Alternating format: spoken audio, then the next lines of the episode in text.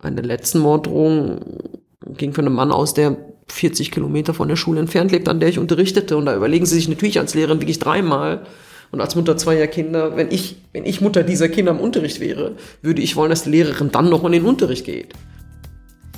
Mit Morddrohungen lebt die Islamwissenschaftlerin und Lehrerin Lamia Kador schon seit Jahrzehnten.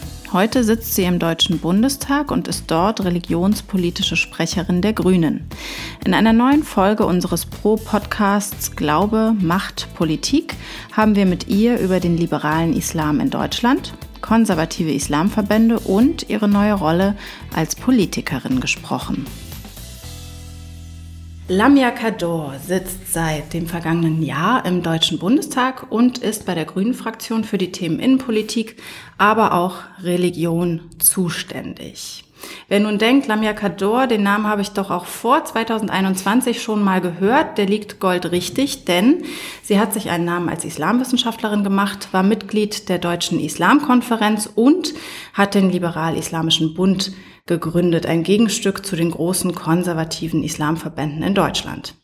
Geht es nach ihr, können Frauen Imame sein, homosexuelle Muslime getraut werden und ein Kopftuch brauchen Frauen im Islam auch nicht unbedingt. Klar ist also, wir haben jede Menge Gesprächsstoff. Frau Kador, vielen Dank für Ihre Zeit und danke, dass wir uns hier im Bundestag treffen können. Liebe Frau Kador, Sie sind die erste muslimische religionspolitische Sprecherin der Grünen. Zumindest äh, habe ich mal so ein bisschen äh, resümiert und glaube, das stimmt. Kam vorher eigentlich niemand im Bundestag auf die Idee, eine Muslima zur äh, religionspolitischen Sprecherin zu machen? Tatsächlich nicht. Ich glaube, es gab's, das gab es bisher auch noch nicht äh, in anderen Fraktionen. Also da müsste ich jetzt auch länger recherchieren, aber so meines Wissens nach nicht. Jedenfalls ist mir das nicht untergekommen, tatsächlich. Ähm, nee, es ist vorher noch keiner auf die Idee gekommen, vielleicht auch, weil noch kein anderer oder keine andere muslimischen Glaubens ähm, sich in der Innenpolitik, also ich müsste da jetzt auch wirklich lange drüber nachdenken, wer sein könnte, sonst sich in der Innenpolitik engagiert hat und auch diesen Sprecherposten bekommen hat tatsächlich. Insofern ja, bin ich äh, nicht nur, glaube ich, bei uns Grünen die Erste. Und merken Sie da was, dass Sie, ähm, dass die äh, Menschen Ihnen anders begegnen, als wenn Sie als Muslima dieses äh, Sprecheramt ausüben? Oder also ist, ist da irgendwie ein Unterschied merkbar, spürbar? Nein, ich glaube, also ich glaube nicht. Äh, vielleicht sind am Anfang äh, sicherlich bei vielen erstmal äh, vielleicht Berührungsängste, also auch nicht wirklich, aber sowas merkt man ja häufig äh, im subtilen Bereich, im zwischenmenschlichen Bereich, dass da vielleicht so ein bisschen Berührungsängste oder Unsicherheiten in meinem Gegenüber vielleicht in Gesichtszügen oder so zu sehen sind, aber ich muss sagen, ähm, ja, nach einem kleinen Austausch in der Regel oder kleinen Dialogen äh, mit mir oder Gesprächen, äh, glaube ich, ist jedem ziemlich schnell klar, dass ich ein ganz normaler Mensch bin. Und mein Muslimsein jetzt nicht wie eine Monstranz äh, vor mir hertrage. Also das ist ja für mich etwas, ich bin gläubige Muslimin, ja. Ähm, ich praktiziere sogar auch das eine oder andere, das ist mir dann auch schon wichtig. Aber ich würde schon sagen, das ist vor allen Dingen ähm, mein Privatvergnügen. Also ich bin nicht die Person, die nach außen hin ähm, das unbedingt zeigen muss oder darüber sprechen muss. Wer mit mir darüber reden will allerdings, der bekommt von mir auch Antworten. Ich bin äh, 15 Jahre lang islamische Religionslehrerin gewesen. gewesen. Insofern, ähm, ich, also das, ich mag sehr gerne über Gott und Religiosität und Spiritualität sprechen. Im politischen Kontext ist das allerdings Mangelware und das ist aber okay, ich akzeptiere das. Und ich bin auch sehr d'accord damit, schon vorher ähm, als öffentliche Person, dass das eher für mich im Privatbereich, ins Privatbereich oder in den Privatbereich gehört. Was aber nicht bedeutet, dass ich nicht islamwissenschaftlich oder theologisch aktiv öffentlich bin. Mhm. Das sind natürlich Dinge, die ich trenne. Ja, ich habe es ja am Anfang auch schon gesagt, Sie bringen ja eine Geschichte mit mhm. äh, als Islamwissenschaftlerin und Gründungsvorsitzende des Liberal-Islamischen Bundes. Ähm, und ich habe auch gesagt, dass ein Gegengewicht oder wollte ein Gegengewicht mhm. sein zu den konservativen Islamverbänden in Deutschland. Sie wollen die Gleichstellung der Frau in muslimischen Gemeinden und die Anerkennung homosexueller Partnerschaften, mhm. unter anderem natürlich noch viele andere Dinge. Ähm, das ist immer noch eine randständige Meinung im Islam oder hat sich da in den vergangenen Jahren etwas getan in Ihren Augen? Also es bleibt, ich würde sagen, es bleibt immer noch eine Minderheitenmeinung, also im theologischen Spektrum. Es ist immer noch eine Minderheit, die sagt, Homosexualität, ähm, Genderfragen, Gleichberechtigung sind drängende Fragen oder zwar drängende, aber immer noch Nischenfragen. Das natürlich sind das wenig ich würde gar nicht sagen wenig, aber immer noch weniger Muslime als der Mainstream, der sich damit beschäftigt. Und trotzdem erlebe ich in den muslimischen Communities, dass diese Fragen, die uns ja auch in unserer hiesigen Gesellschaft, unserer deutsch-deutschen Gesellschaft, die nicht muslimisch geprägt ist, ja auch umtreiben. Ja, also Fragen nach Geschlechtlichkeit, nach gendergerechter Sprache, nach Trauung Homosexueller, nach Gleichberechtigung ähm, Homosexueller, nach äh, LGBTIQ-Rechten, LGBTIQ-Rechten, ähm, dass das eigentlich parallel auch zu einem ähnlichen Diskurs äh, läuft, den Muslime auch führen müssen und führen. Mit dem Unterschied aber, dass in Deutschland zum Beispiel die Ehe für alle, hm, ich würde sagen, nicht nur anerkannt ist, sondern mittlerweile, also nicht nur rechtlich anerkannt ist, sondern mittlerweile auch so ein bisschen äh, akzeptiert gesellschaftlich. Hm, ja. Während das in den muslimischen Communities wahrscheinlich, ich habe da wenig Insicht, dafür sind Sie zuständig, aber wahrscheinlich etwas schwieriger ist. Ja, ich muss echt sagen, also ich verwehre mich, wenn Sie sagen, dass man in Deutschland, denn für mich gibt es nicht mhm. Deutschland auf der einen Seite und die muslimischen Communities auf der anderen Seite sondern Muslime sind Deutsche häufig und leben mindestens in Deutschland, sind Bürger und Bürger dieser Gesellschaft und in diesem Land. Insofern ähm, kommt das natürlich in, ich hoffe, überall in diesen Communities und egal in welcher Community letztlich an, dass wir solche gesellschaftlichen Debatten führen und dass wir eine gewisse Akzeptanz auch endlich haben. Und natürlich, und das kennen wir nicht nur aus dem muslimischen Spektrum, je konservativer, desto problematischer die Haltung oder desto kritischer die Haltung in Bezug auf äh, gleichgeschlechtliche Ehen oder andere Vorstellungen von, von, von äh, Geschlecht und Geschlechtlichkeit. Also fragen Sie äh, Erzkathol Erzkat also erst konservative Katholiken oder Evangelikale oder orthodoxe Jüdinnen und Juden, die werden Ihnen auch nicht so viel anderes erzählen als ähm, dann in dem Fall konservative bis fundamentalistisch geprägte oder orthodox geprägte Muslime und Musliminnen. Also da sind die dann plötzlich doch sehr ähnlich in ihrer Haltung, weil sie die eben religiös, konservativ oder orthodox begründen können mhm. oder wollen. Mhm. Ja, verstehen Sie mich nicht falsch. Ich wollte natürlich nicht die Muslime gegen die Deutschen äh, mhm. irgendwie äh, spiegeln, sondern eher die religiöse Sphäre gegen die mhm. ähm, staatliche, wenn man so will. Ja. ja, genau. Aber die religiöse Sphäre ist natürlich, äh, hat natürlich eine andere Weltdeutung und auch eine andere Sicht, wenn man so will. Wobei auch da, da muss man natürlich differenzieren, die konservativ bis orthodox religiöse Sphäre mhm. hat diese Weltsicht und hat diese Deutungs ähm, hat, hat diese Deutung auf die Welt und auf Menschen. Ich beispielsweise, ich würde mich ja eher dem progressiven äh, Flügel innerhalb des Religionsspektrums einordnen oder zuordnen und auch liberale Jüdinnen und Juden, liberale oder progressive Christinnen und Christen sehen das ganz ähnlich wie ich und sind dem ja sehr viel solche Fragestellungen sehr viel offener äh, aufgeschlossen. Insofern hat es ähm, nichts spezifisch, würde ich sagen, mit dem Islam an sich zu tun, sondern eher mit zunehmender Religiosität und zunehmendem äh, Konservatismus. Mhm. Nehmen Sie mich kurz einmal mit ähm, in die islamische Theologie. Mhm. Wir versuchen es aber kurz. Mhm. ähm, ich habe ja eben schon gesagt, und Sie haben das ja auch im Grunde bestätigt, dass ähm, diese liberale Haltung eher noch eine Minderheitenmeinung ist im Islam. Mhm. Erklären Sie mir kurz, warum, kurz wenn das geht, äh, warum Ihrer Meinung nach zum Beispiel Frauen im Islam kein Kopftuch brauchen. Sie können, sie müssen aber nicht. Ähm, und warum das so viele Muslime bis heute nicht verstanden haben. Also zum einen ist es gar nicht so, dass eine liberale, ein liberales ähm, Theologieverständnis oder Islamverständnis total in der Minderheit sind. Ich, ist, ich glaube tatsächlich, dass die meisten Muslime irgendwo im konservativen Spektrum zu finden sind, aber die Grenzen zwischen liberal und konservativ sind ja fließend, wie in jedem anderen äh, Glaubensspektrum auch. Das heißt, in vielen Positionen, vielleicht sind, sie, sind viele Muslime mehrheitlich eher konservativ bei bestimmten Fragestellungen äh, eingestellt. Aber ich glaube, in sehr vielen dann doch eher liberal.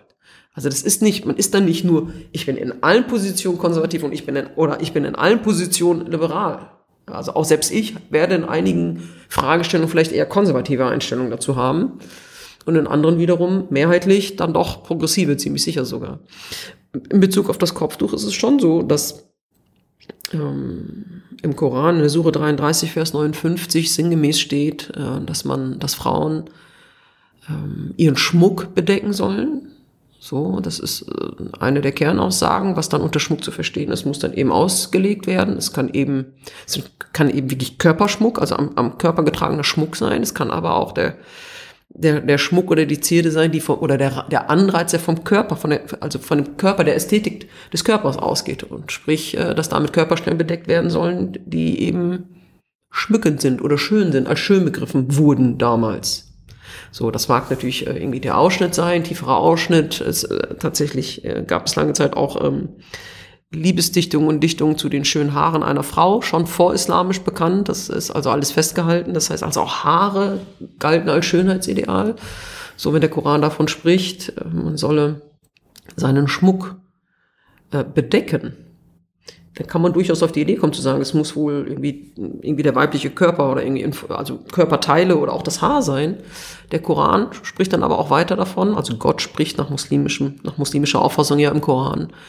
Ähm, der Koran spricht dann davon, also dass diese, dass Frauen sich bedecken sollen, damit sie erkannt werden und geschützt sind. Und diese zwei Zusätze, die sind für mich entscheidend, weil sie natürlich eine Bedingung darstellen, eine Konditionalität. Zum einen sollen Frauen erkannt werden.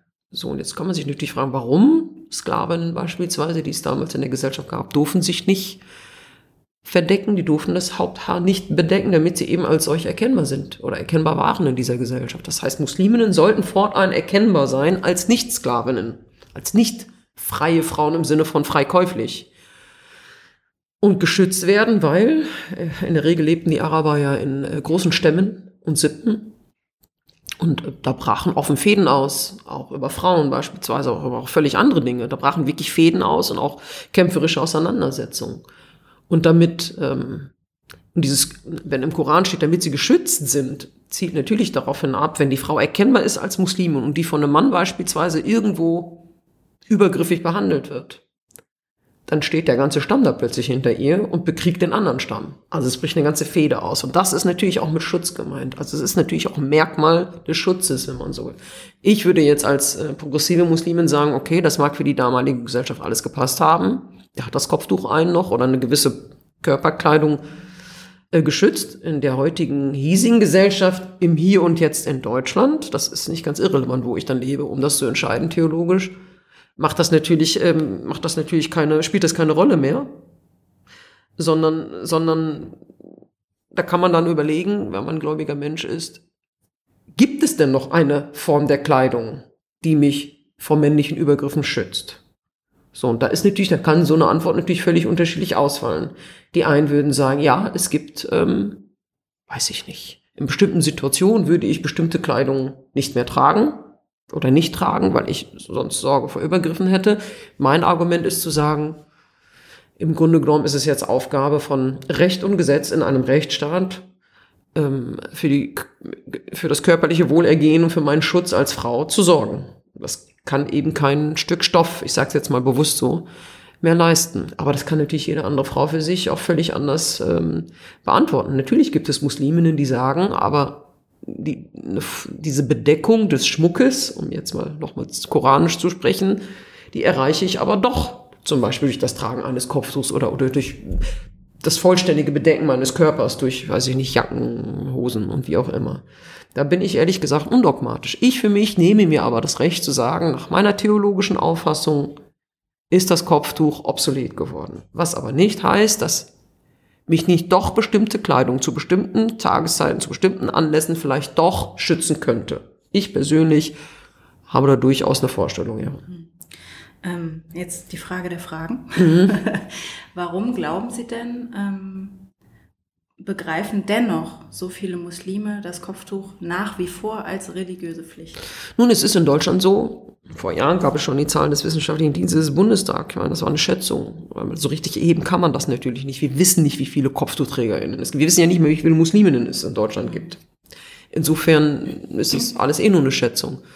Aber de facto ist es so, dass 70, und das würde ich auch bestätigen, etwa 70 Prozent der hier lebenden Musliminnen gar kein Kopftuch tragen. Und 30 Prozent eher eins tragen. Das heißt, die allermeisten Muslime tragen keins. Das Problem ist aber, wir nehmen ja nur die wahr öffentlich oder im öffentlichen Raum, die eins tragen, die keins tragen, so wie ich. Ich werde ja nicht sofort, nur weil ich dunkle Haare habe, ähm, als Muslimin identifiziert. Ich könnte ja auch alles Mögliche sein. Und das ist natürlich auch eine gewisse Wahrnehmungsstörung an der, an der Stelle oder Diffusion, denn wir wissen, also wir wissen definitiv, dass die meisten Muslime kein Kopftuch tragen. Insofern würde ich bei dem Punkt Ihnen widersprechen. Ich glaube tatsächlich, dass sehr viele Muslime nicht unbedingt mehr überzeugt sind vom Kopftuch und es auch wirklich nicht mehr groß als Pflicht sehen, so wie es mal ursprünglich angelegt war im Koran. Und viele sagen aber auch, und das möchte ich hier auch äh, mal ganz bewusst sagen, viele wissen um den Diskriminierungsfaktor Kopftuch, haben selbst auch mal vielleicht eins getragen und wurden massiv diskriminiert. Und das ist übrigens auch wissenschaftlich ähm, belegt. Äh, man hat nicht die gleichen Jobchancen, sie haben nicht äh, die gleichen Chancen auf dem Wohnungsmarkt. Äh, das sind schon erhebliche Beeinträchtigungen und Diskriminierungen, die setzen ihr Kopftuch ab. Also ich kenne einige Lehrerkolleginnen aus meinem früheren Beruf, die das gemacht haben. Ich kenne einige in meinem Umfeld tatsächlich, die mal eins trugen, die gesagt haben, also es wird schwierig, ich kann so eigentlich nicht arbeiten. Ich werde jedes Mal auf dieses blöde Tuch angesprochen, beziehungsweise nur darauf ähm, reduziert und so geht man dann mit mir um, weil es irgendwie als feindlich begriffen wird oder als Merkmal des Andersseins, des Otherings benutzt, des, äh, des Andersmachens und haben es dann abgelegt. Sie sind nicht unglücklich, ja. Das sind keine Frauen, die jetzt total unglücklich sind. Die gehen auch sehr kritisch sehr reflexiv mit sich ins Gericht, sonst würden sie es auch nicht absetzen. Die sind schon frei. Das ist eine freie Entscheidung, das auf- und abzusetzen. Und das ist etwas, was, glaube ich, hier in der Gesellschaft häufig irgendwie nicht ganz verstanden wird, dass Frauen wirklich aufgrund ihrer religiösen Überzeugung sagen, ich trage ein Kopftuch und ich kleide mich entsprechend. Das ist für viele inzwischen fremd geworden. Hm. Ich glaube aber auch deshalb, ähm, Sie haben ja eben die 70 Prozent genannt, mhm. ähm, die das Kopftuch dann äh, vielleicht nicht tragen. Äh, aber das ist ja die deutsche äh, Sicht. Also wie es in Deutschland ist. Mm. Global betrachtet ist es ja auch nochmal ja. äh, anders. Also da ist das Gleichgewicht wahrscheinlich genau andersrum. Ja, es ist tatsächlich so. Ich meine, wir leben hier in Deutschland in einer sich zunehmend äh, säkularisierenden Gesellschaft. Einerseits, wir erleben, im letzten Jahr gab es noch nie so viele Kirchenaustritte wie zuvor, jemals zuvor. Das ist natürlich auch erstmal schwerwiegend. Was aber nicht unbedingt aus meiner Sicht bedeutet, dass die Abkehr von der Kirche oder die Absage der, der Kirche bedeutet, oder in Richtung Kirche bedeutet, dass man die Spiritualität nachlässt. Ich äh, im Gespräch mit sehr vielen Christinnen und Christen und Freundinnen und Freunde christlichen Glaubens äh, höre ich immer wieder raus, dass die Spiritualität nicht abgenommen hat oder die Gläubigkeit. Der Glaube an Gott ist nach wie vor da und auch der christliche Glaube an Gott. Aber das Vertrauen in die Institution Kirche hat halt nachgelassen und deshalb ist das aus meiner Sicht auch nicht gleichzusetzen. Also Kirchenaustritte bedeutet in der Regel nicht eine völlige Abkehr vom Glauben oder ein Abfall vom Glauben. Eine gewisse Skepsis, ja, und ich glaube, die ist auch begründet im Falle der Kirchen, wenn ich das so sagen darf. Und bei den Muslimen und Muslimen ist es aber auch so, dass in den letzten Jahren eine zunehmende Säkularisierung natürlich auch in muslimischen Kontexten in Deutschland stattfindet. Gerade in den jüngeren Generationen, das sind Kinder dieser Gesellschaft. Ja, was sollen sie denn sonst sein? Ja, natürlich kriegen die das alles mit. Und natürlich werden wir auch innerhalb muslimischer Milieus immer vielfältiger, in jeglicher Hinsicht. Ja, wir reden, ich meine, ich habe den äh, Liberal-Islamischen Bund, wie Sie zu Beginn ja festgestellt haben, gegründet. Und das war damals auch völlig exotisch von homosexuellen Muslimen und Muslimen zu sprechen. Heute ist das aber doch recht ich will nicht sagen akzeptiert, aber normal. Man, man, man weiß um diese Fragestellung. Es ist nicht so, dass man denkt, hä, wie? Wir reden über homosexuelle Muslime und Muslime, wo gibt's die denn? Sondern es ist jedem klar, natürlich gibt es die und ja, die gibt es. Wie man dann damit umgeht, ist eine andere Frage, aber das Thema ist überhaupt nicht mehr neu. Also das heißt, man hat dann doch, ich habe dann schon, würde ich sagen, einiges erreichen können an Sensibilität.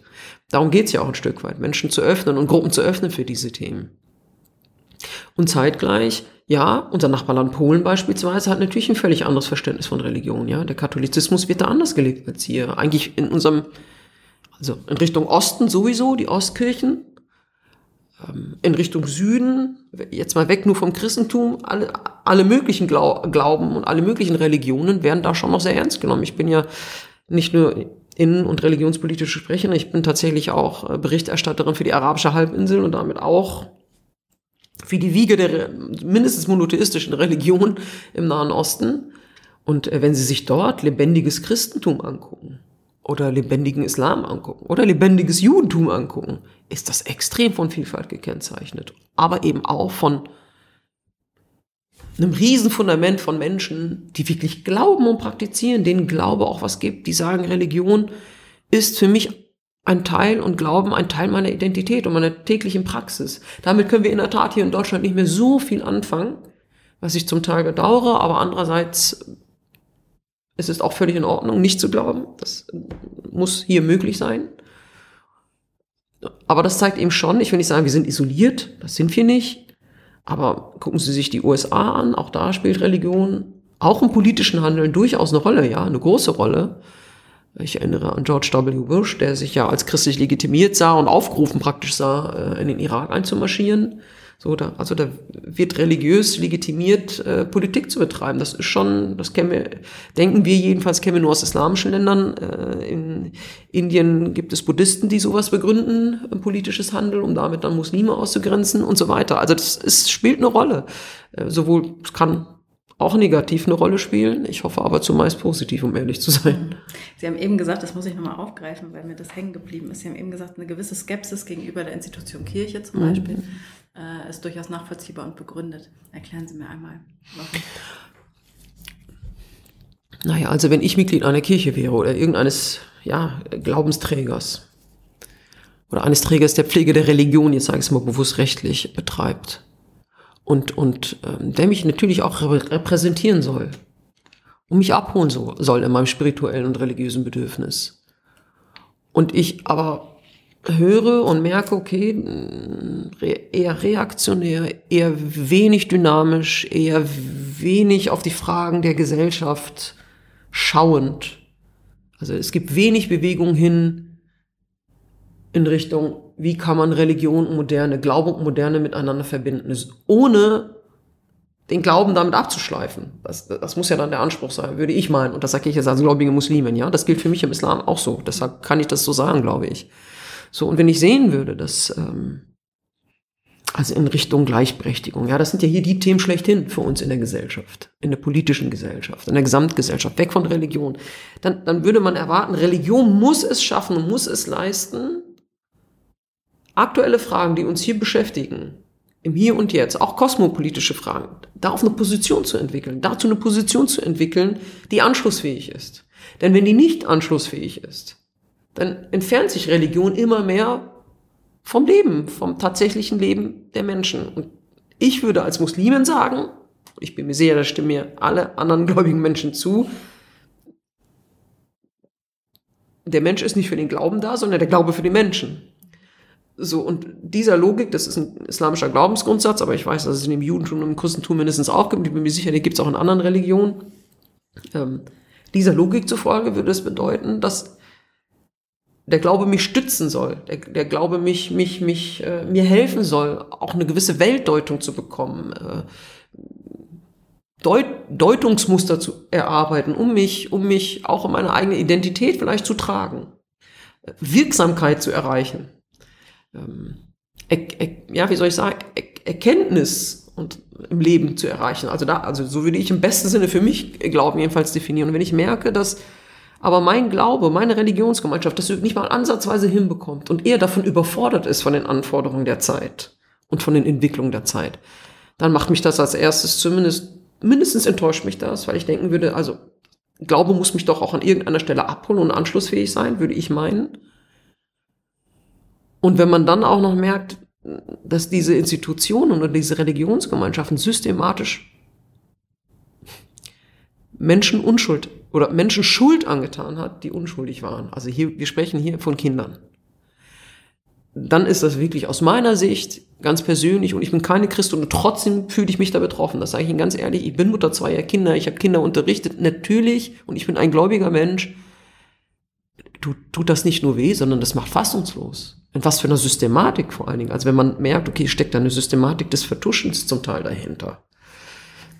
Natürlich macht das einen dann sehr skeptisch und natürlich nicht nur traurig, sondern ich glaube, es bringt auch sehr viele Menschen dazu, sagen, das, das ist ja nicht mehr tragbar. Und wenn dazu dann noch kommt, Frauen sollen nicht die gleichen Rechte und nicht die gleichen Ämter äh, haben können, Homosexuelle haben nicht die gleichen Rechte und können erst recht nicht Ämter hier einnehmen oder bestimmte Ämter einnehmen dann führt das natürlich dazu, dass sie sich eigentlich immer mehr von einer sich säkularisierenden Gesellschaft abwenden oder weiterentwickeln oder eben nicht weiterentwickeln, aber eben ein Riesenspalt entsteht und dass viele Menschen eben nicht mehr angesprochen werden. Also Kirche oder Religionsgemeinschaften, ich sage das jetzt mal bewusst allgemein, schaffen es häufig nicht mehr, Menschen da abzuholen, wo sie gerade stehen, in ihren Fragestellungen, in ihren Bedürfnissen, in ihren in ihren Ansprüchen, ehrlich gesagt. Auch ich habe zum Beispiel als Muslimin schon den Anspruch zu sagen, ich möchte, dass der Islam, ich, ich möchte, also ich verstehe meinen Glauben so, dass der Antworten auf die Fragen der heutigen Zeit finden kann.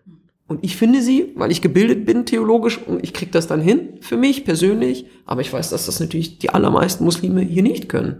Und das ist natürlich bedauerlich. Als wir uns das letzte Mal getroffen haben, ähm, da haben Sie wenn ich mich recht erinnere, gesagt, dass die Treffen, die ersten Treffen mit den islamischen ähm, Religionsgemeinschaften, mit den Verbänden noch ausstanden. Mm. Also in ihrer neuen Funktion zumindest noch ausstanden als religionspolitische Sprecherin. Ich habe mich jetzt gerade, als Sie das erzählten ähm, oder als Sie sagten, äh, Religion muss einen Weg finden, auch an die mm. heutige Gesellschaft anzuknüpfen und äh, Antworten finden auf heutige Fragen, habe ich mich gefragt, ob erstens diese Treffen mittlerweile mit DTIP oder ähm, Ayman Masiak, also ob die äh, mittlerweile stattgefunden haben und ob Sie denen das dann auch so gesagt haben, dass sie, ähm, dass sie hoffen, dass die Verbände Antworten geben können, weil die ja ein ähnliches konservatives Profil haben mhm. wie das, was Sie gerade beschrieben mhm. haben im Hinblick auf die katholische Kirche. Also schauen Sie, Konservatismus, das möchte ich vorab sagen, ist natürlich ist legitim. Jeder darf hier konservativ glauben. Ich, also mein Elternhaus ist auch konservativ. Ich bin konservativ erzogen worden. Das ist gar nicht mein Problem. Natürlich kann man sagen, ähm, ja, natürlich muss eine Religionsgemeinschaft Antworten auf die Fragen unserer Zeit finden. Konservative würden sagen, aber ohne, ohne einen gewissen Glaubensverlust darzustellen, ohne, ohne von gewissen Fundamenten und Säulen abzuweichen, die für unseren Glauben im Grunde genommen stehen. So, mir wird ja dann vorgeworfen, ich würde diese Säulen quasi abschleifen. Ich würde sagen, na ja, aber diese Säulen dürfen nicht unverrückbar sein. Die müssen sich bewegen können. Die müssen dynamisch sein. Um jetzt mal in diesem Bild zu bleiben. Und natürlich kann man sagen, ja, aber dieses Verrücken der Säulen oder dieses Abschleifen oder dieses, dieses, die, eine theologische Bewegung sozusagen, äh, nehmen ja viele auch als Bedrohung wahr. Ja, wenn ich anfange, äh, Theologie zu entwickeln und, und zu sagen, na, natürlich können wir darüber reden, dass Frauen auch im Islam gleichberechtigt sind. Es gäbe genügend, aus meiner Sicht, genügend Ansätze, auch im Koran, warum Frauen gleichberechtigt sind und nicht nur gleichwertig. Ähm, dann, dann gibt es natürlich einige, die sagen, ja, aber das, das, ähm, bedroht uns, weil diese neue Sichtweise, diese andere Deutungsweise, die, die verrüttet oder zerrüttet ja womöglich mein ganzes Weltbild. Und natürlich kann man sagen, ich möchte das nicht. Solange man nicht menschenfeindlich agiert und solange man jeden anderen leben lässt, wie er oder sie will. Das wäre dann so meine Prämisse. Deshalb habe ich durchaus Verständnis für eine konservative Sicht. Ich persönlich sage nur, dass ähm, und das wissen alle islamischen Verbände. Ich glaube, jeder weiß, mit wem, mit wem was dann doch zu tun hat. Äh, bin ja nicht erst seit ganz neuem hier und kennen diese Menschen ja auch eigentlich relativ lang inzwischen. Ähm, mir ist immer wichtig gewesen zu sagen, ich habe ein liberales Islamverständnis. Ähm, es muss möglich sein, im islamischen Spektrum das auszuhalten und untereinander auch echt, ehrlich gesagt, in Streit zu gehen darüber. Ich bin sehr dafür, dass wir uns mal darüber streiten. Häufig zieht man sich ja genau diesem Streit. Ähm, ich habe angefangen jetzt mit den allerersten zu sprechen. Ja, es wird auch demnächst auch eine größere Runde geben ähm, von Vertreterinnen und Vertretern der islamischen Verbände. Mir geht es nicht darum, ihnen zu sagen, ihr dürft so nicht glauben oder ihr dürft die Welt so nicht sehen oder ihr dürft Theologie so nicht verstehen. Natürlich dürfen sie das. Aber der Anspruch des, der alleinigen Deutungshoheit, den müssen sie relativieren. Der funktioniert so nicht mehr. Also der hat vielleicht, weiß nicht, 30 Jahre in Deutschland funktioniert, weil es ihm schlichtweg noch niemand anderen gab, der gesagt hat, aber im Moment, es gibt ja noch andere Verständnisse von islamischer Theologie und ein anderes Verständnis von Islam, Leben und Glauben. Aber das ist ja jetzt nun mal mindestens seit dem Liberal-Islamischen Bund auch als Verein eben quasi sichtbar geworden. dass es ja eben noch, wie in jeder Religion auch, nochmal im Glaubensspektrum natürlich unterschiedliche Flügel gibt. Dass es einfach noch einen weiteren Flügel mindestens gibt. Aus meiner Sicht gibt es ja mehrere, aber mindestens den Liberalen. Und das haben sie inzwischen, ich glaube, so nach zwölf Jahren Existenz liberal-islamischer Bund und Auseinandersetzung mit diesem liberal-islamischen Bund dann auch, ich will nicht sagen geschluckt, aber doch verstanden. Ja, es gibt unterschiedliche Muslime. Was sie tatsächlich noch nicht ganz verstanden haben, ist dieser Anspruch in Richtung Politik oder die Formulierung von Forderungen, wie sind die alleinigen Ansprechpartner. Davon sollten sie dann auch abweichen. Ich meine, ob, ehrlich gesagt, ob sie nun abweichen oder nicht, letztlich geht es darum, der Politik gegenüber zu vermitteln, es gibt auf muslimischer Seite mehr als nur einen Ansprechpartner. Und es gibt auf muslimischer Seite auch im Glaubensspektrum nicht nur Konservative, sondern da gibt es noch drumherum ziemlich viele andere und mit denen müssen wir uns genauso, mindestens genauso auseinandersetzen. Und die Vertreter der Islamverbände, ich weiß nicht, mit wem Sie schon gesprochen mhm. haben, ähm, die akzeptieren das oder respektieren das, wenn ähm, Lamia Kador ihnen sagt, naja, so stelle ich mir das eigentlich vor. Ähm, oder wie, also ich würde gerne mal erfahren, wie hm. sich das in so einem, wie so ein Gespräch abläuft. Also fühlen Sie sich da, ähm, ja, fühlen Sie sich da angenommen von denen? Fühlen Sie sich als, äh, ist das ein fruchtbares Gespräch oder ist da doch noch sehr viel Widerstand? Naja, ich trete ja, ich, ich trete ja eine andere Rolle hier. Hm. Vorher ging es natürlich schon stark auch darum, deutlich zu machen, es gibt in der islamischen Theologie mehr als nur eine Richtung, mehr als nur zwei, mehr als nur drei, mehr als nur hundert Richtungen. Und hier in Deutschland ist das arg verknappt. Das hat historische Ursachen. So, warum, warum vor allen Dingen Konservative in Deutschland, konservative Muslime in Deutschland hier erstmal Ansprechpartner waren. Aber nochmal, es jetzt bin ich aber in einer Rolle, wo es darum geht, die Bedürfnisse von Muslimen und Muslime abzufragen politische Defizite vielleicht zu sehen, aber auch Handlungsaufträge zu sehen ähm, und auch weiterzudenken. Also was kann man machen, um, und das ist, finde ich, oberste Prämisse, um muslimisches Leben in Deutschland als Teil eines deutschen Lebens zu verankern. Ohne, aber, aber, aber harmonisch zu verankern, ohne dass, sie, dass das irgendwie auf Widerstand stoßen müsste. Und das ist nicht, das geht nur in einem guten Gespräch und es geht nur in einem Dialog miteinander, so wie wir auch im Dialog mit, mit den Kirchen über die Ablösung der Staatsleistung beispielsweise sprechen. So, das geht nur im Miteinander. Und ich glaube, da haben, das ist durchaus auch mein Eindruck, da haben auch muslimische Organisationen in mir jedenfalls jemanden, der ihre Bedürfnisse ziemlich gut versteht. Denn soweit sind die nicht von, von Bedürfnissen liberaler Muslime übrigens. Ja, wenn wir über den islamischen Religionsunterricht sprechen, sprechen wir über den islamischen Religionsunterricht. Natürlich wollen alle islamischen Vereinigungen einen islamischen Religionsunterricht für ihre Kinder. Ja, vielen Dank, dass ihr bis hierher gehört habt. Ein kleiner Hinweis noch in eigener Sache. Glaube macht Politik, das ist ein Podcast des christlichen Medienmagazins Pro. Und wir bei der Pro, wir berichten über Themen, die unsere Gesellschaft bewegen, und zwar aus christlicher Perspektive. Die Pro gibt es nur, weil es viele Menschen gibt, die uns unterstützen. Wenn ihr uns auch etwas Gutes tun wollt, dann freuen wir uns über eure Spende. Und zwar unter pro-medienmagazin.de slash spenden pro-medienmagazin.de slash spenden. Das findet ihr auch in unseren Show Notes. Vielen Dank und jetzt geht's weiter. Worüber man sich dann vielleicht dann doch mal streiten könnte, wäre über die Inhalte des Unterrichts. Und, dafür, da, und ich würde gerne diesen Streit haben wollen. Ich finde schon, dass auch wir als Staat Muslimen und Muslimen die Möglichkeit oder die Plattform bieten sollten, meinetwegen darüber zu streiten, wenn sie es selber gerade nicht hinkriegen, ohne uns natürlich einzumischen. Und da, so verstehe ich auch meine Aufgabe. Ich weiß ja um die Defizite, um die Probleme. Ich weiß, dass liberale Muslime und äh, eher konservativ geprägte Muslime bis heute nicht wirklich miteinander am Tisch sitzen und sich über Inhalte austauschen. Sondern, ich kann das zumindest aus meiner Zeit sagen, es war eher so, dass konservativ geprägte muslimische Verbände nicht mit liberalen Verbänden sprechen wollten. Auch aus einer Boykotthaltung gegenüber, indem man sagte, wenn man gar nicht erst mit denen spricht, dann gibt man ihnen nicht genügend Aufmerksamkeit und Bedeutung. Gut, ich glaube, das haben sie inzwischen aber doch verstanden, dass sie das dann doch müssten. Und ehrlich gesagt, mein Job ist es, mit allen gleichermaßen zu sprechen. Und das tue ich auch. Ich spreche mit allen gleichermaßen. Ich mache auch jedem gleichermaßen klar, dass alle sprechen dürfen. Und dass alle das Recht haben zu sprechen und dass jeder das Recht hat auf Deutungshoheit, beziehungsweise auf eine gewisse Deutung, eine islamische Deutung. Ähm, mein Job ist es hier nicht darüber theologisch zu entscheiden, ob das richtig oder falsch ist. Ja, das, ich bin keine Religionslehrerin hier, sondern ich bin äh, religionspolitische Sprecherin in dem Fall und zuständig für den Islam. Insofern glaube ich, haben sie die Rolle halbwegs akzeptiert aber es ist natürlich amüsant. Ehrlich gesagt, so im Hinterstübchen denkt man sich schon, naja, also man hat sich mal, seit 15 Jahren ähm, streite ich mich mit denen regelmäßig darüber, ob Kopftuch ja und Kopftuch nein und auch Homosexuelle im Islam ja und Homosexuelle nein und Frauen gleichberechtigt ja oder nein und wie wortwörtlich man den Koran eigentlich auslegen muss oder eben nicht. Und jetzt erleben die mich natürlich auf einer anderen Seite. Nun ja, manchmal ist das Leben eben so.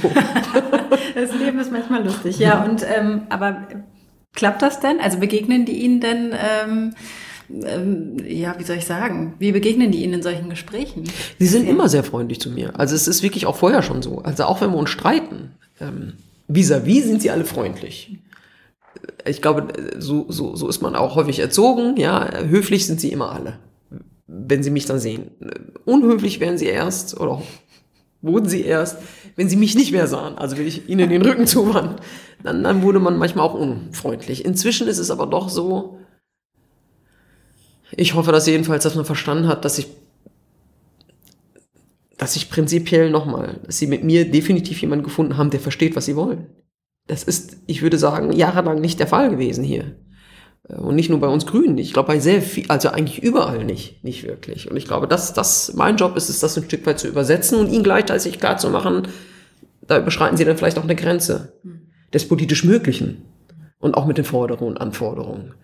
Äh, Denn nochmal, mein Job ist natürlich, Ihnen auch zu erklären, wir leben in einer zunehmend sich, sich ähm, säkularisierenden Gesellschaft, die zum Teil sogar religionsfeindlich ist. Und in der man sich auch innerhalb, nicht nur innerhalb des islamischen Glaubensspektrums mal endlich gut absprechen sollte und einen innerislamischen Dialog endlich mal vorantreiben sollte, sondern in dem man sich religionsübergreifend endlich mal absprechen sollte und, und viel stärker an diesen ökumenischen, interreligiösen Gedanken zu gehen und zu überlegen, okay, die Herausforderung, die uns die Moderne also vor die uns die Moderne stellt, ist, ist ja nicht nur eine Herausforderung an uns Muslime oder an uns Christen oder an uns Juden und Juden, das ist eine Herausforderung für alle religiösen Menschen hier, egal äh, welchen Glauben sie folgen. Und da mal stärkere und breitere Bündnisse zu schaffen und vielleicht auch von der Perspektive auszuschauen. Ich glaube, das wäre ein nächster Schritt, der sehr sinnvoll ist.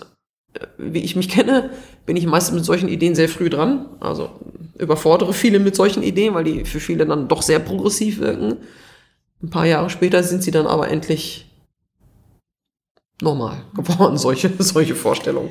Also wir haben jetzt ein bisschen drüber gelacht, äh, wie ähm, ähm, konservative Verbände mm. ihnen vielleicht begegnen, weil sie sie aus einer anderen Rolle mm. noch mhm. kennen. Ähm, tatsächlich hat das aber ja auch ein bisschen einen traurigeren Hintergrund, mm. denn Menschen, die sich in Deutschland, auch in anderen Ländern für einen liberalen Islam einsetzen, äh, haben oft eine traurige Gemeinsamkeit, nämlich dass sie Polizeischutz haben. Dieses Schicksal teilen sie auch. Also sie haben lange Zeit, ich weiß gar nicht, wie es jetzt ist, aber sie haben lange Zeit Polizeischutz gehabt. Ähm, wie fühlt sich das für Sie an? Also haben Sie sich da manchmal die Frage gestellt, ob es das jetzt eigentlich wert ist, ähm, so ein Leben zu führen mit äh, Polizei vor der Tür und der ständigen Gefahr ausgesetzt, dass vielleicht wirklich was passieren könnte? Ist ja Gott sei Dank nie eingetreten. Mm, nee, es ist äh, nie eingetreten im Sinne von, dass das geklappt hat, was man vorhatte. Aber dass man mir Sachen angekündigt hat und tatsächlich auch Dinge gemacht hat. Ich äh, nenne jetzt mal ein Beispiel, was ist drastisch genug, mir Radmuttern abzuschrauben von meinem Auto. Also mir wurden beispielsweise mehrere Radmutter mehrfach abgeschraubt, was, wie Sie sich vorstellen können, nicht durch Zufall passiert. Also die fallen nicht von alleine ab, die wurden mir abgeschraubt, was lebensgefährlich ist. Klar, da denkt man sich natürlich schon, will ich das wirklich weitermachen? Also wie viel gibt mir das denn noch, das zu machen? Andererseits, wissen Sie, ich habe ja auf der anderen Seite, ich habe ja nicht nur Menschen, die mich ablehnen und meine Ideen ablehnen und hassen oder, also ich spreche jetzt mal wirklich von Hass und die mir wirklich ähm, beim Leben drohen. Es gibt sehr, sehr viele Menschen, die das, was ich in meinem vorherigen Leben, also bevor ich Politikerin wurde, auch sehr dankbar dafür waren, dass ich das gemacht habe. Also sehr, sehr viele Menschen aus dem queeren muslimischen Spektrum sind mir sehr, sehr dankbar, dass ich das gemacht habe. Und nochmal, ich würde mich nicht als queere Muslime bezeichnen. Ich habe das also nicht für mich gemacht. Diese Unterstellung gibt's ja auch häufig, ja, die Kato, die hat das ja nur gemacht, weil sie selber irgendwas. Also ich habe das nie für mich gemacht. Ich bin verheiratet und habe zwei Kinder. Also ich bin halt nicht queer in dem Fall. Und selbst wenn, es wird mich ja auch nicht wirklich stören. Aber äh, es gibt sehr viele Menschen, die das gut finden. Auch meine Bemühungen im interreligiösen Dialog. Das ist ja, für mich ist der liberal-islamische Bund ein Baustein meines Wirkens. Und das habe ich mir vorher auch nicht vorgenommen. Ich sitze da nicht, ich habe da nie, als ich Islamwissenschaft studiert, habe ich nie gedacht, also wenn ich da mal fertig bin, dann fange ich an, Bücher zu schreiben und dann fange ich an, liberal-islamischen Bund zu gründen und dann äh, engagiere ich mich im interreligiösen Dialog. Ich wollte überhaupt nicht mal ansatzweise ähm, in den Bereich Islam gehen. Ich dachte, ich gehe immer in die freie Wirtschaft. Das hat halt nicht geklappt, wie man weiß, weil der 11. September mit dafür gesorgt hat, äh, mich A, sehr zu politisieren, weil wir nur noch Islamismus gemacht haben, was mich echt erschrocken hat. Und B, äh, naja, also ich bin ja dann ziemlich schnell in der Schule gelandet und habe Schülerinnen und Schüler unterrichtet. Und das Arbeit mit jungen Menschen liegt mir offensichtlich und das hat mir auch sehr viel Spaß gemacht und war auch sehr sinnstiftend, muss ich sagen, aber es hat natürlich auch in tiefste Abgründe blicken lassen. Tiefst Abgründe wie das? Identitäre, also identitätsmäßig im Sinne von, junge Menschen, die völlig orientierungslos sind, junge Menschen nicht, die, die mir sagen, sind Türken, aber sie sind keine Türken, junge Menschen, die sagen, ja, aber Deutsche sind wir auch nicht, junge Menschen, die ihnen sagen, ich weiß gar nicht, warum ich das Kopftuch trage, aber ich trage es halt, junge Menschen, die sagen, ich pfeife auf den Islam, junge Menschen, die, die keine gefestigte Identität, denen Orientierung fehlt, um es jetzt mal ganz runterzubrechen. Und natürlich ist das in so einem Moment sehr sinnstiftend, wenn sie ähnlich wie diese jungen Menschen in Deutschland geboren sind, aber nicht diese Identitätskrisen haben. Bei mir lief das alles so nicht. Für mich war immer klar, ich bin Tochter von Syrern. Ich besuche jedes Jahr Syrien. Ich spreche fließend Syrisch-Arabisch und Deutsch. Ich spiele Basketball, ich bin eine starke Frau, meine Eltern sind konservative Muslime. Das war für mich alles in Ordnung. Auch wenn das häufig ja, es waren, natürlich gab das auch häufig Konflikte, ja. Also die sich dann zum Beispiel, ja, ähm, kann ich auf die Abi-Party bis 5 Uhr nachts oder flippt ihr dann aus, weil ihr Muslime seid. Und da war der Kompromiss, ja, geh auf die Abi-Party, aber es gibt kein Alkohol, das muss dir schon klar sein. Und das war für mich okay. Also meine Eltern, das war das Gute, die waren immer Konflikt, äh, die waren immer bereit zu sagen, okay, wir, wir suchen den Dialog und wir, wir gehen in die Kompromisse.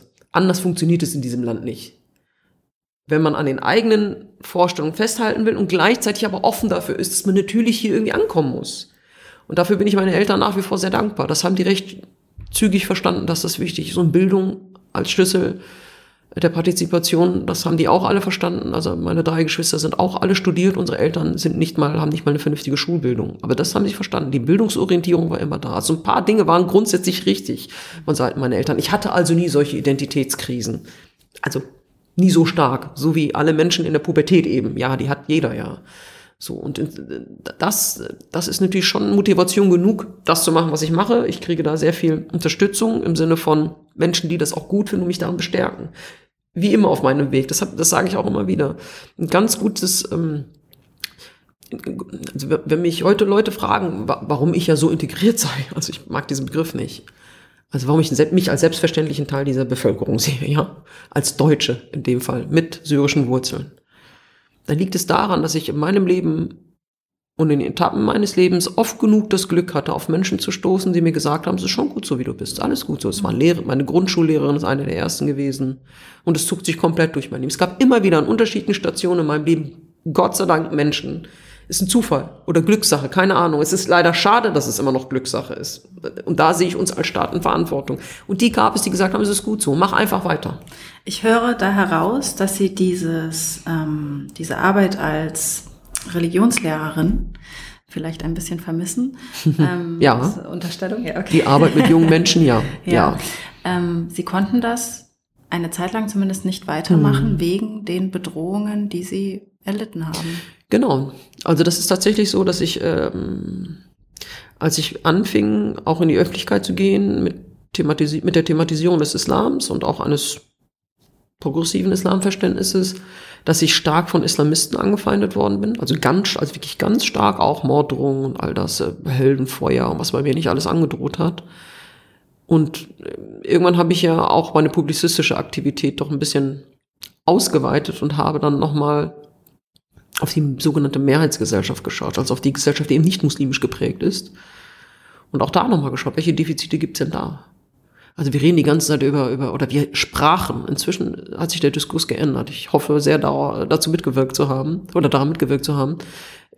Da, wir sprachen damals noch davon, ja, sind die Muslime integriert genug? Warum sind die so schlecht integriert? Wie können sie sich besser integrieren? Das ist ja heute hoffentlich ein anderer Duktus geworden. Aber natürlich gehört dazu, wenn sich eine Gruppe integrieren soll, muss man natürlich gucken, in welche Gruppe man sich denn integrieren soll. Und was ist denn mit der sogenannten Mehrheit, in die man sich integrieren soll? Und da gibt's auch Defizite, massiv Defizite. Wir haben ein enormes Rassismusproblem, das habe ich 2015 schon angesprochen, eigentlich schon vorher, aber ich habe 2015 ein Buch dazu geschrieben. Kurz davor hatte ich allerdings ein Buch über die Islamisierung, beziehungsweise ja, über die Radikalisierung muslimischer Schüler, muslimischer Jugendlicher geschrieben. Deutscher Jugendlicher. Und das hat mir dann so viele Morddrohungen dann in dem Fall von rechts eingebracht. Denn es ist nach wie vor ein Problem, wenn sie als ähm, Mensch, der ausländische Wurzeln hat, in Deutschland sagt, wir haben ein Rassismusproblem, werden sie angefeindet. Und ich wurde so massiv von rechts in dem Fall. Also ich hatte gerade die Phase der Islamisten halbwegs hinter mir.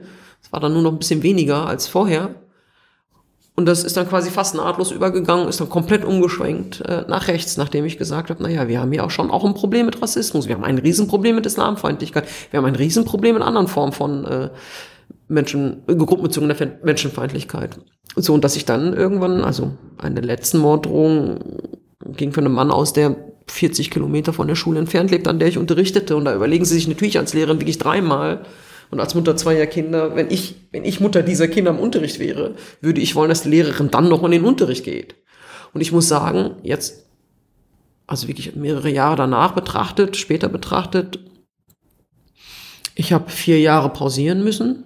Ich habe mich also beurlauben lassen. Was soll ich denn sonst machen? Aber auch, weil das Land, weil der Staat es nicht geschafft hat, einen Menschen wie mich zu schützen.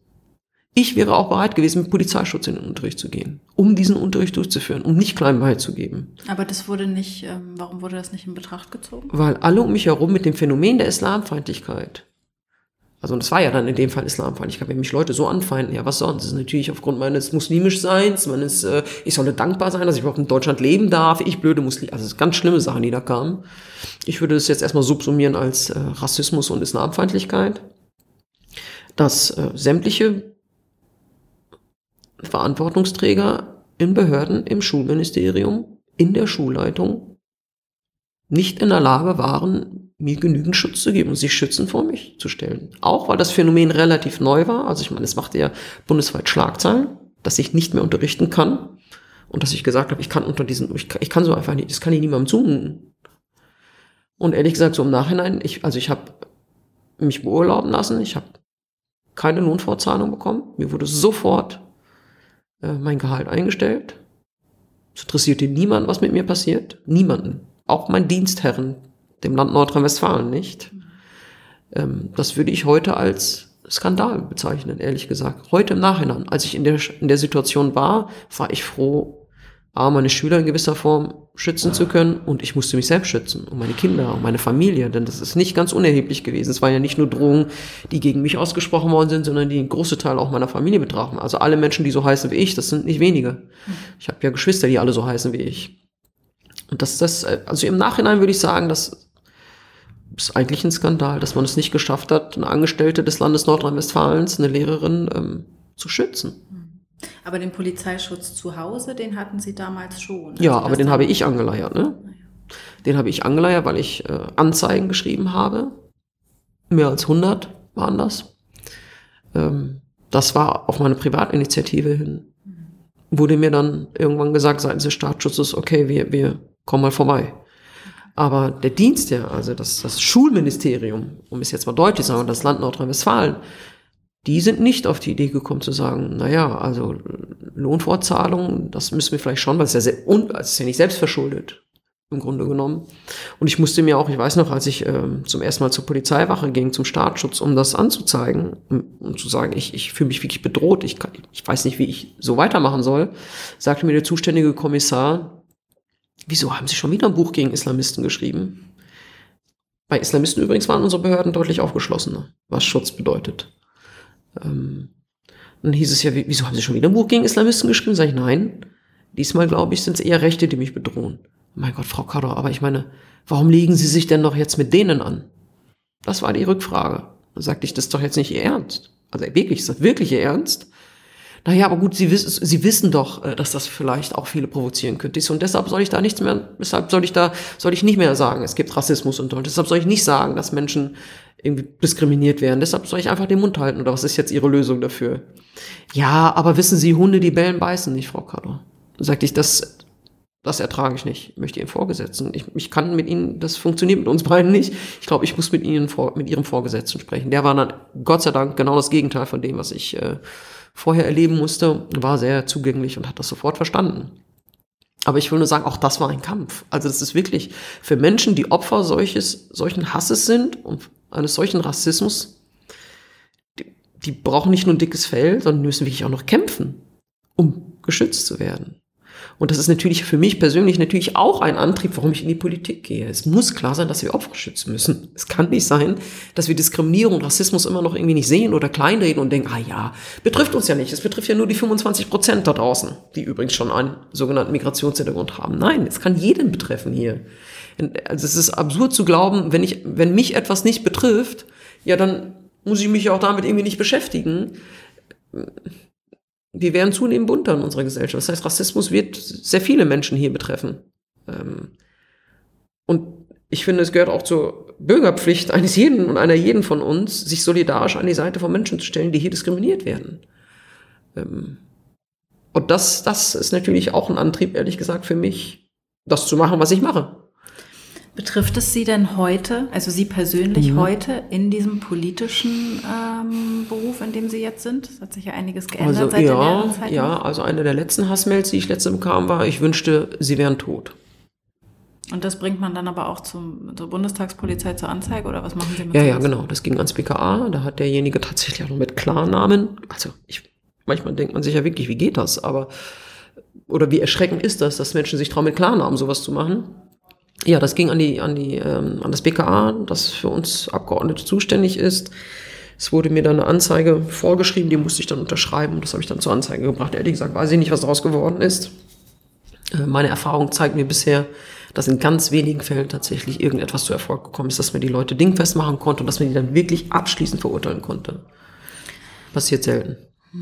Sie haben äh, in einem Interview gesagt, muss irgendwann vor kurzem gewesen sein, dass sie, äh, dass ihre Mutter hm? sie gewarnt hat, als mhm. sie hörte, dass sie in die Politik gehen mhm. wollen. Äh, vor was hat sie sie denn gewarnt oder was war ihre Sorge, ihre Angst? Naja, also erstens versuche ich ja meiner Familie nicht so sehr zu stecken, vorher schon nicht, dass ich bedroht werde. Ich will meine Eltern nicht damit auch noch äh, in Angst und Schrecken versetzen. Ich habe immer versucht, denen nicht so viel davon zu erzählen, was ich mache. Das Gute ist ja, dass sie durch ihr gebrochenes Deutsch auch nicht alles verstehen, wenn ich das mal so sagen darf. In dem Fall ist es ein Segen, muss ich sagen. Und als ich ihr sagte, ich will in den Bundestag, ähm, mein Vater war da schon tot, deshalb konnte ich es dem nicht mehr sagen. Ähm, aber als ich es ihr sagte, meine Mutter ist Syrerin, auch Deutsche ist sie übrigens, aber die ist gebürtige Syrerin und natürlich syrisch sozialisiert lange Zeit. Und da ist natürlich ein Eintritt in die Politik Puh, im Grunde genommen lebensgefährlich. Ja, es ist lebensgefährlich, weil sie in der Diktatur, wenn sie da in die Politik wollen, müssen sie um ihr Leben fürchten. Und diese Sorge hat sie hier natürlich auch gehabt. Also das, das waren wahrscheinlich alte Reflexe. Ich war selber verwundert darüber, muss ich sagen, warum sie denn da plötzlich äh, so Angst hatte und Sorge um mich. Und dachte, wieso? Wir leben doch in Deutschland. Wieso? Also ich sag dir auch, ich verstehe deine Angst gerade nicht. Wovor hast du denn Angst? Ja, Politik ist ein schmutziges Geschäft und dann passiert dir da was, weil du irgendwas gesagt hast. Ist ja, aber was soll mir denn passieren? Ja, dann schaffen die dich weg oder ins Gefängnis. Ich sag, Mama, wir leben in einem Rechtsstaat. Das ist eine Demokratie. Wir leben nicht in Syrien in einer Diktatur. Ja, und meinst du, die passiert hier nicht? Das ist natürlich auch ihre Unwissenheit. Die weiß, dass wir in einer Demokratie leben, ja, nicht, aber, aber so diese Urängste, so ist sie halt schlichtweg groß geworden. Und es gab auch Verwandtschaft, die wirklich ähm, seitens des syrischen Regimes ohne Urteil ins Gefängnis gesteckt worden sind, von denen wir nicht wissen, ob die überhaupt noch leben, vor 40 Jahren schon. Und natürlich sitzt sowas tief drin, wenn die eigene Familie betroffen ist und ich habe sofort Sorge bekommen. Musste sie erst beruhigen, sagte, wir leben in einer Demokratie, du musst dir keine Sorgen machen, ich wäre ja dann demokratisch legitimiert und gewählt und so und äh, und Morddrohungen gab es halt vorher auch schon leider. Insofern bin ich eigentlich jetzt noch geschützter als vorher, e-, ehrlich gesagt. Denn wenn Sie, wenn Sie Autoren sind oder Publizistin, dann haben Sie eben nicht das BKA, was zuständig ist äh, für Abgeordnete, an das sie sich sofort wenden können. Ähm, haben sie nicht eine Bundestagspolizei, die hier durch die Gebäude läuft. Ähm, haben sie halt alles nicht. Da war ich ja noch viel ungeschützter als jetzt tatsächlich. Ja, die Angst konnte ich ihr nehmen, das hat sie auch verstanden und trotzdem. Also ich glaube, die Vorstellung, dass die eigene Tochter Mitglied des Deutschen Bundestags wird, ich, ich meine, selbst ich habe da nie dran geglaubt. Ich habe auch nie den Plan gehabt, ja, aber ich glaube, es ist für meine Mutter so völlig. Ich glaube, die kann sich immer noch nicht vorstellen, was es eigentlich bedeutet. Und ich rede auch relativ wenig darüber, ehrlich gesagt. Auch selbst meine Geschwister, die alle nochmal alle Akademiker, sind alle gebildet, die verstehen schon, was ich da mache, aber es ist immer noch natürlich, das ist sehr wenig greifbar. Ich meine, wer kennt denn schon einen Bundestagspolitiker? Kaum jemand hier. Man hat halt wenig Kontakt zu uns, sage ich jetzt mal, leider. Und ich bin aber auch nicht der Typ, der mit jetzt irgendwie groß hausieren gehen in meinem privaten Umfeld. Ich war ja vorher auch mal, ich hatte ja vorher ein anderes Leben und das ist auch total gut so, würde ich meinen. Aber ich fände es jetzt auch nur schade, mich nur noch als Politikerin zu sehen, die nur noch harte Innenpolitik und noch härtere Außenpolitik machen muss mit meinen Feldern. sondern ich bin ja immer noch Lamia. Und darauf lege ich durchaus Wert. Das heißt, äh, wenn ich mich privat irgendwo treffe mit Familie oder Freunden, ist das in der Regel erstmal nicht Thema. Irgendwann kommt es natürlich wieder hoch und ich bin total froh zum Beispiel, dass ich nicht mehr so oft über den Islam sprechen muss. Vorher wurde ich ja nur noch auf diese eine Sache reduziert und ich habe den ganzen Tag nur über Islamthemen gesprochen. Also sie fehlen mir nicht, keine Sorge. Ich sagen, heute durften Sie noch mal über Heute darf ich, genau, ich mache auch gerne. Aber ja, es hat sich ein bisschen was verändert. Ah. Wir haben eben schon festgestellt, es sind jetzt zehn Monate, die Sie mhm. hier im Bundestag sind. Äh, was ist denn so das erste Resümee? Das erste Resümee ist, dass naja, ich immer noch an sehr harten, anstrengenden Themen dran bin. Das sind keine gefälligen Themen. Ich meine, Politik ist nie gefällig, ja, aber es sind wirklich harte Themen. Als innenpolitische Sprecherin, Sprecherin und als Innenpolitikerin, die zuständig für Islamismus, Terror, Prävention ist, aber ein bisschen auch für politische Bildung, aber eben auch für Antisemitismus zum Teil mitverantwortlich, Islamismus, islamistischer Terror, ist das natürlich, sind es Themen, die jetzt nicht, ich will nicht sagen, nicht Spaß machen, ich mache die gerne, weil ich verstehe, weil ich sie durchdrungen habe, glaube ich. Aber es sind keine Themen, die jetzt, weiß ich nicht, schöne Themen sind. Es sind halt harte Themen, ja, Sicherheitsfragen. Ähm, gerade beim Terror ist das natürlich eine, eine enorme, ein enormer Querschnitt durch diese Themen, also immer auch Sicherheitsfragen, auch nicht einfache Themen, wie man sich vorstellen kann. Und außenpolitisch, also ich mache auch Außenpolitik, also Innen- und Außenpolitik sowieso eine Mordskombi im wahrsten Sinne des Wortes, weil sie eigentlich keine Sekunde mehr frei haben. Und außenpolitisch bin ich zuständig für die arabische Halbinsel. Also mindestens den Nahen Osten und alles, was noch darunter liegt und daneben liegt. Und das ist in der Regel auch extrem konfliktbeladen. Also wenn Sie mich so fragen, ja, wie ist es denn jetzt? Es ist sehr, sehr viel Arbeit tatsächlich. Ähm, ich habe es noch nicht geschafft, ernsthaft privat auf die Friedrichstraße zu laufen. Das mache ich nicht. Ich sitze hier von morgens bis abends, bis spät abends zum Teil ähm, und arbeite und lese, arbeite, habe Termine, weil ich das sonst gar nicht schaffe. Also die Wochen sind schon ziemlich voll bei mir, muss ich sagen. Aber das ist auch okay. Ich wollte es ja so. Ich habe ja vorher auch viel gearbeitet. Die Arbeit stresst mich nicht. Also das ist, ich mache es ja gerne. Ich würde sagen, es bringt mir genügend äh, Sinnstiftung. Und ich, daran messe ich, messe ich das, was ich mache. Alles, meine Tätigkeit. Es gibt mir noch, es gibt mir genug, um zu sagen, ja, es macht Sinn, dass ich das mache. Es ist, es ist sinnstiftend. Es gibt mir genug, um zu sagen, ja, ich möchte das weitermachen. Aber schön sind die Themen natürlich nicht. Hm. Ich habe noch eine kleine äh, Totschlagfrage ja. zum Schluss. Gerne. Wenn Sie in drei Jahren oder in sieben Jahren mhm. oder in ne, wie, wie lange auch immer, elf Jahren, wie lange auch immer Sie im Bundestag sein werden, wenn Sie irgendwann mal den Bundestag wieder verlassen. Was ist denn religionspolitisch betrachtet die eine Sache, die Sie dann gerne erreicht haben wollen? Ja, in mir drin schlummert es ja schon, schon die ganze Zeit. Ich hätte gern tatsächlich die Anerkennung von einer oder mehreren islamischen Religionsgemeinschaften, die dann den Körperschaftsstatus bekommen Wer das ist, sage ich jetzt nicht. Also ich habe da schon Vorstellungen, aber ich. Das wäre die nächste Frage gewesen. Ja, naja, gut. Ich meine, ich privat bin ich halt vorbelastet, indem ich natürlich ein progressives Islamverständnis vertrete. Und trotzdem wünschte ich mir, dass wir in der Frage vorankommen. Ich kann mir auch vorstellen, dass das durch einen Zusammenschluss sämtlicher muslimische Vereine, gerne auch konservative und liberale zusammen, das fände ich ja echt spannend, muss ich sagen. Ähm, dass die zumindest anerkannt werden, dass die mal ein Dach bilden, dass sich endlich mal was bewegt, also dass der Bewegung steht. Seit 40 Jahren drehen wir uns ja im Kreis in der Frage. Das wäre so eine Vorstellung, denn davon hängt sehr viel ab. Davon hängt ein regulärer, ordentlicher islamischer Religionsunterricht in deutscher Sprache in Deutschland ab. Davon hängt islamische Militärseelsorge ab. Davon hängt islamische Notfallseelsorge zum Teil ab, Gefängnisseelsorge ab. Davon hängt zum Teil auch die Anerkennung muslimischer Jugendorganisationen ab. Davon hängt ja echt wirklich viel ab für muslimisches Leben in Deutschland. Ich glaube, je, je normaler, je besser man das politisch hinkriegt, je schneller wir so eine gewisse rechtliche Hürde übersprungen haben und wir sagen können, ja, es gibt jetzt Militärseelsorge. Das ist völlig normal in einem vielfältigen Einwanderungsland wie Deutschland. Das ist nichts Besonderes mehr desto schneller sind wir diese fürchterlichen Debatten bis Gosolos um den Islam, den ich seit 20 Jahren führe. Warum tragen sie kein Kopftuch? Äh, warum essen sie kein Schweinefleisch? Warum ist dieses oder jenes im Islam so? Warum muss ein Minarett so oder so hoch sein? Warum muss der Imam oder die Imamen oder der Muezzin den Gebetsruf rufen? Das sind ja Debatten, die mich ehrlich gesagt mein, die letzten 20 Jahre sehr geprägt haben, zu denen ich ziemlich viel öffentlich gesagt habe und geschrieben habe. Ich wäre froh, aber wenn wir diese Debatten mal loswerden.